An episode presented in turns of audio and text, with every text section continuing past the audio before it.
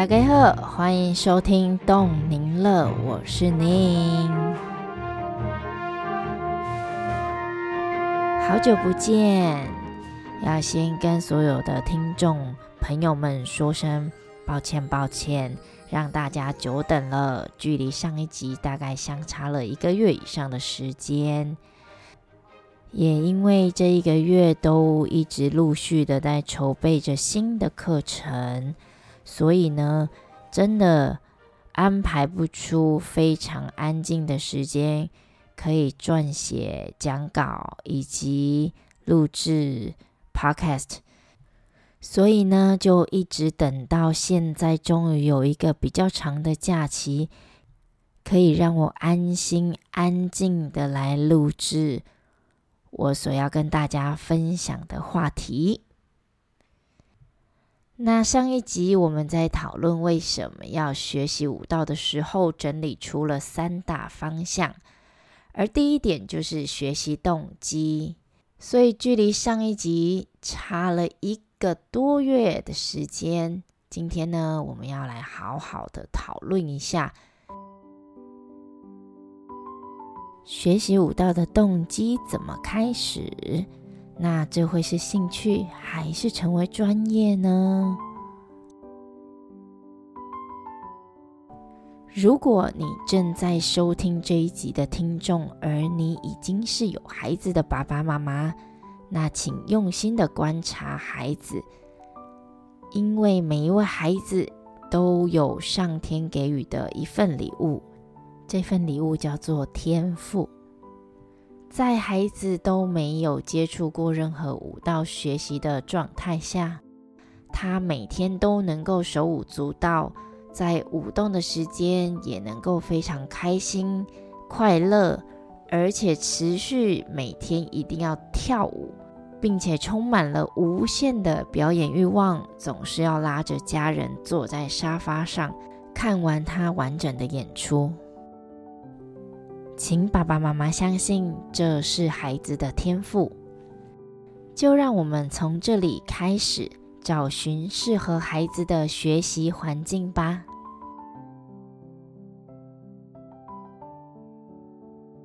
既然要找寻适合的学习环境，学习的启蒙过程要很用心。舞蹈在初学时期，启蒙老师是很重要的。有经验的老师透过引导，让孩子在课程中有秩序并快乐的学习；适当的鼓励，让孩子能正向的接收到自己的好，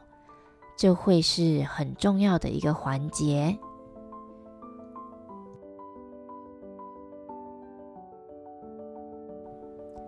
学习的过程，它可以是因为喜欢，进而接触，再到持续的学习；也有可能是先从接触，再到喜欢，最后进入持续学习。那这些过程呢，都需要有老师渐进式的引导。然而，在课程中呢，也可以去建立一些情境，比如说穿好舞衣、绑好头发进教室上课，这是舞蹈课该有的基本课堂礼仪，也能让孩子在舞蹈学习的情境中完全融入，是提高学生的学习动机之一哦。那在接下来要讨论的学习动机之前呢，我要先跟大家分享一个我在幼儿园教学遇到的经验。这个经验非常的有趣，就是嗯，我正准备要上课后的舞蹈课，那刚好遇到了学校的修女经过教室跟我聊了一下啊小朋友的学习近况。那我刚好也是正在准备下课的时候要给孩子们的贴纸，然后呢，修女就给我了一个观念，她说：“黄老师，课后才艺不需要给孩子贴纸，因为在课堂上用心学习是学生应该有的本分，而不是因为要得到糖果或贴纸才用心学习的。我听完修女的分享，我心里面按了无数个赞，因为我觉得这个想法实在是太正面了。所以我尊重也追随修女的想法，在课堂上我转换了模式，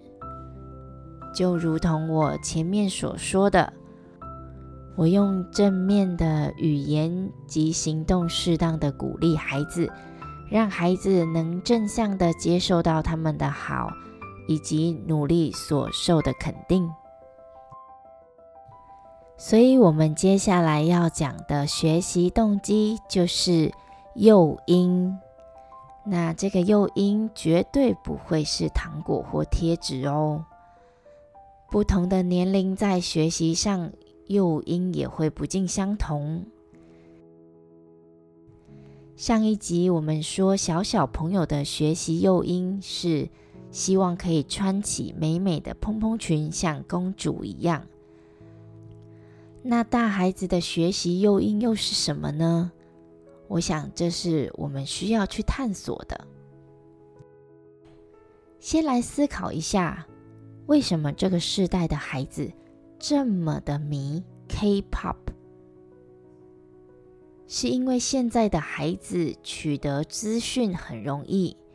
只要拿出平板或手机搜寻，就可以看到。自己喜欢的偶像团体发光发亮的在荧幕上的表演，相对的，热爱表演的孩子也会想要模仿以及学习，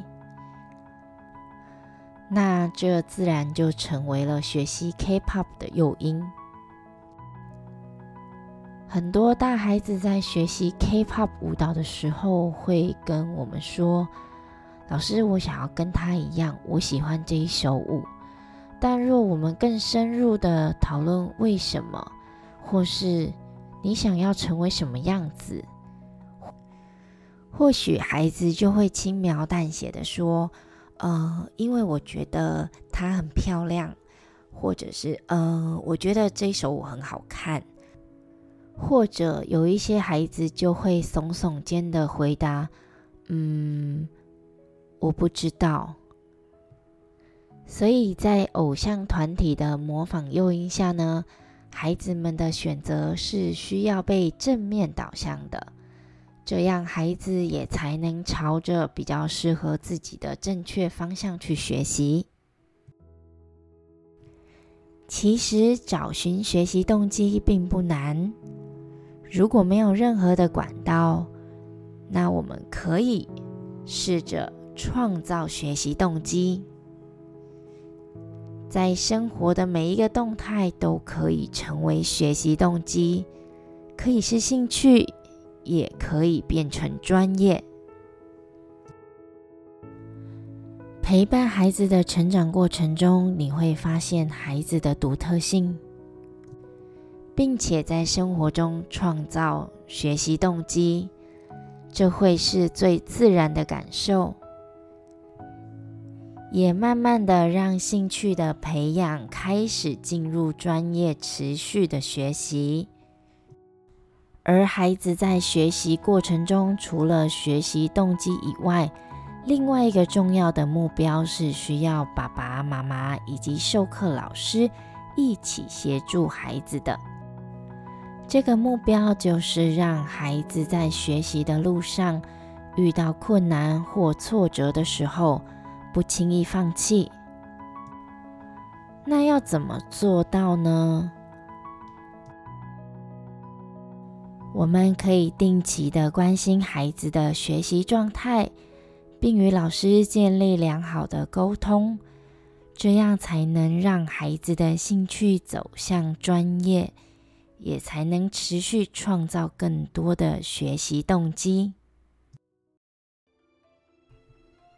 我相信每一位孩子都是与众不同的星体，从内在散发出独有的亮光。学习动机是一个触发点，引爆后的延续性能够持续多久？需要在多方的努力下，才能成为照亮自己的恒星。感谢大家耐心的等待这一集的播出以及收听。若有任何想要提问的问题，也欢迎留言给我，我会一一回复。如果您喜欢今天的内容，也欢迎分享，让更多人一起收听动您乐。动身体的记忆，与您一起快乐。我们下次见，再会。